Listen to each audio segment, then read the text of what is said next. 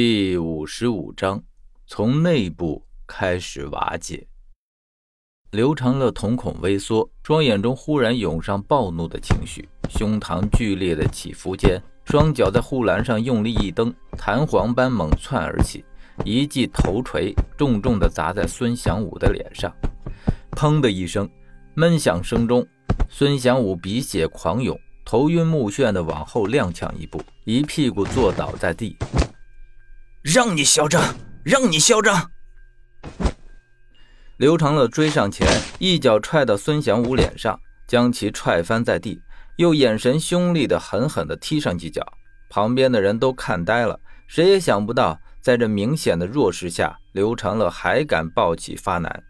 等反应过来，孙祥武已经满脸是血，倒在地上。拉住他！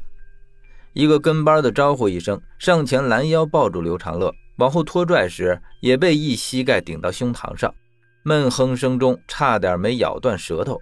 直到另一个跟班上前帮忙，两个人才合力把刘长乐给拉开。两个山民松开魏正义，弯腰把被打懵的孙祥武扶起来。魏正义呆立在原地，看着被拖开的刘长乐，眼神很是复杂，既有快意，也有担忧。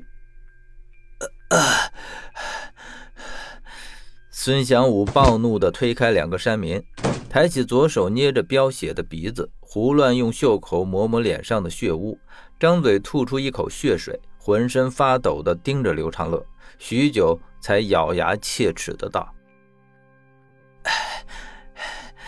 你找死！你找死！”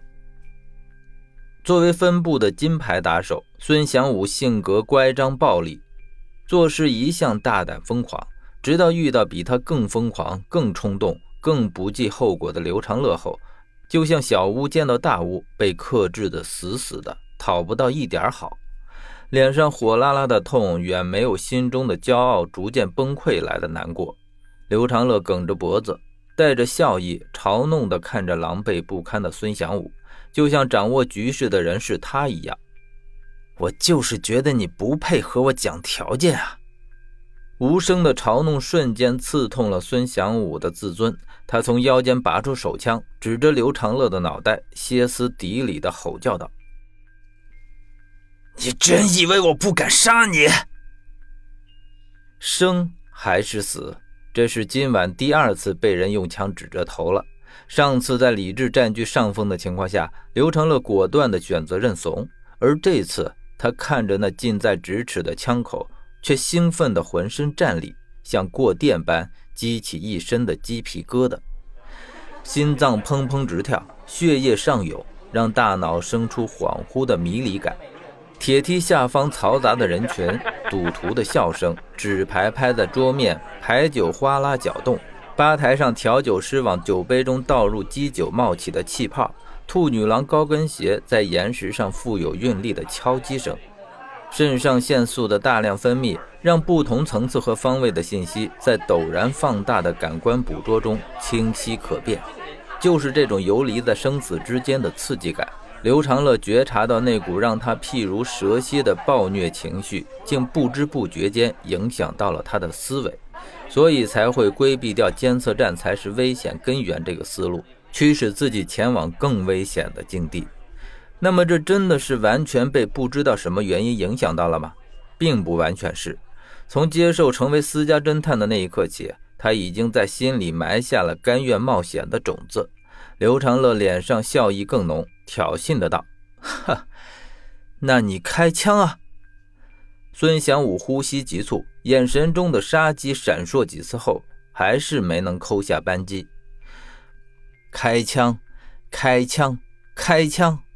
不管心中怎样呐喊，右手被理智石化的食指还是纹丝不动。他很想开枪，却又不敢开枪。断掉的小指提醒着他，不把那个女生带回来，就要承担更严重的后果。在遭到通缉后，好不容易进入瓮中的刘长乐是交换那个女生的最后保证。刘长乐同样知道这点。如果人贩集团的主事人要杀他和魏正义，大可以在上面的深山老林中动手，事后伪装成意外，几乎没人能查出来。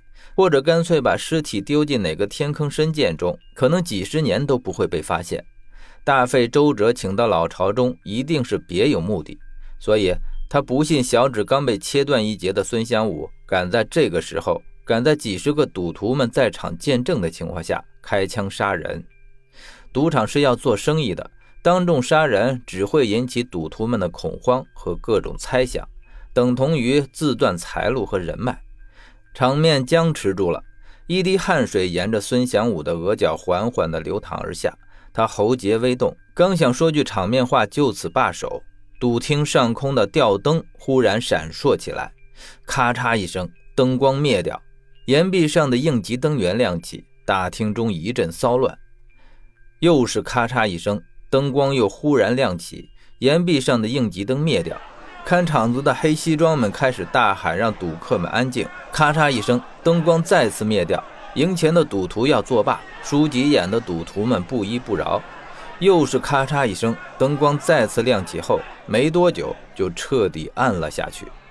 电力是维持地下赌场正常运转的最重要的保障，没有电，电梯不能运转。通风系统不能运转，这庞大的地下建筑就会成为冰冷冷的坟墓。赌厅中掀起一片哗然，应急光源根本就不足以覆盖如此大的面积。黑暗中，不知谁开始哄抢筹码，引起更大的恐慌。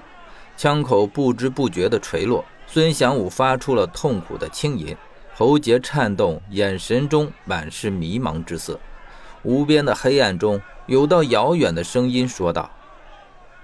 从今天起，你就是林勉，你活着的使命就是为了报仇。